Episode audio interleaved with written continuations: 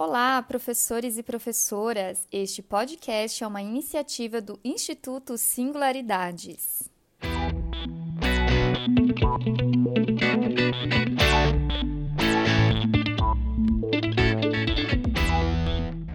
Este episódio de podcast faz parte da série de cursos Neurociência na Escola. Meu nome é Adriessa Santos, eu sou mestre em Ciências pela USP, especialista em Neurociência e Educação, pós-graduada na Moderna Educação pela PUC, bióloga pela UMC e graduanda em Pedagogia pelo Mackenzie. Ah, e eu também sou coordenadora da pós-graduação de Neurociência do Instituto Singularidades e também autora dos cursos online de neurociência aqui no Singularidades.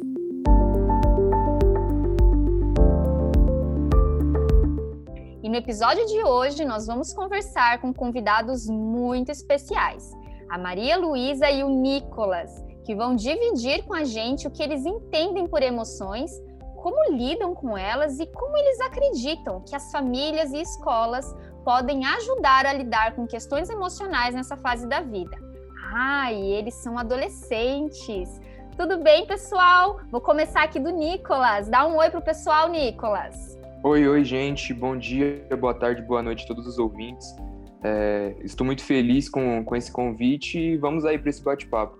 Muito bom, Nicolas. E nós também temos aqui a Maria Luísa. Oi, Malu, posso chamar você assim? Oi, gente, tudo bem? Eu sou Maria Luísa e eu prefiro Malu mesmo. E eu estou muito feliz de estar aqui conversando com vocês hoje. Olha, eu quero dizer que a felicidade e a satisfação é minha, viu? Bom, então vamos lá que hoje a gente tem muita coisa bacana para conversar. Começar então fazendo uma pergunta para Malu para entender como que ela, o que que na verdade ela entende por emoção. Malu, pode falar para gente? Olha, para mim, emoção seria um misto de sensações, com sentimentos e que você quer gritar para todo mundo.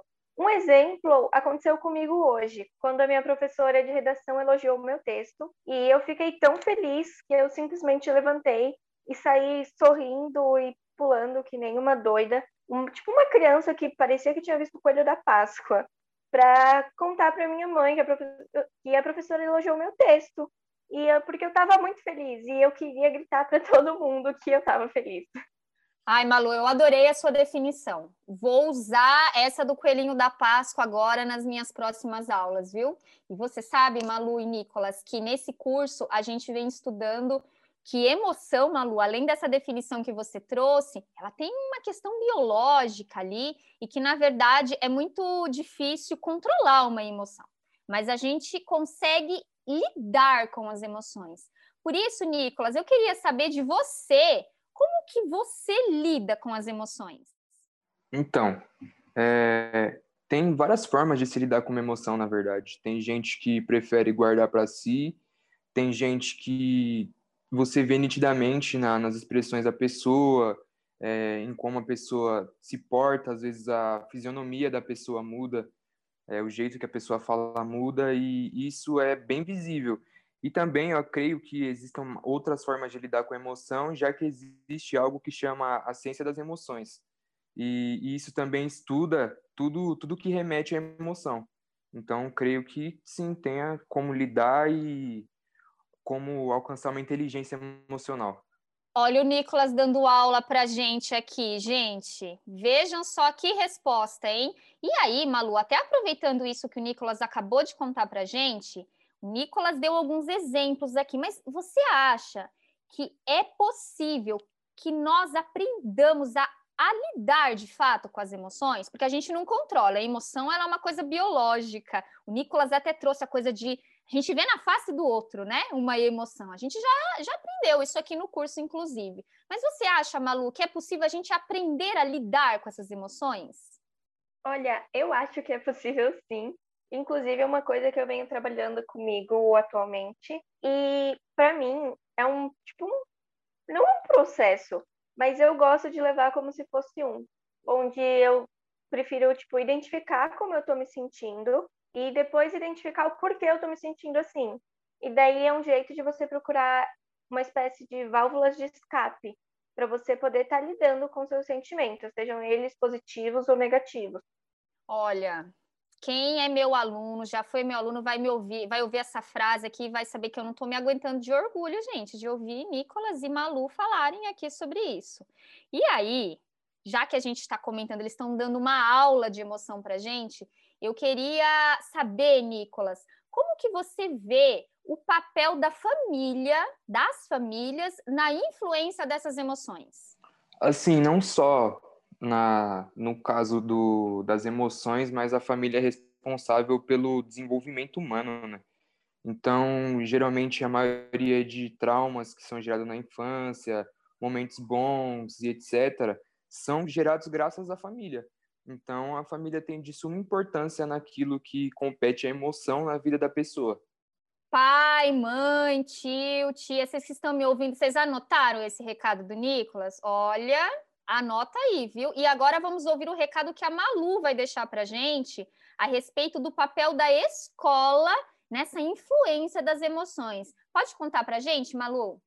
Bom, eu acredito que o externo reflete no interno. Então, de acordo com o ambiente que você convive e costuma frequentar, as suas emoções vão estar, de certa forma, refletindo esses ambientes. Então, tudo que acontece ao seu redor reflete em como você se sente.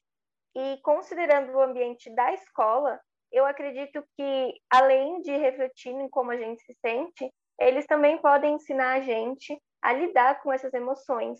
Inclusive, já tivemos algumas aulas de inteligência emocional e eu acho que foram umas aulas incríveis que eu gostei bastante. Sensacional, Malu. E olha, pegando o gancho da escola, eu quero fazer uma pergunta para o Nicolas. Nicolas, você acha que quando há emoção, a gente aprende mais?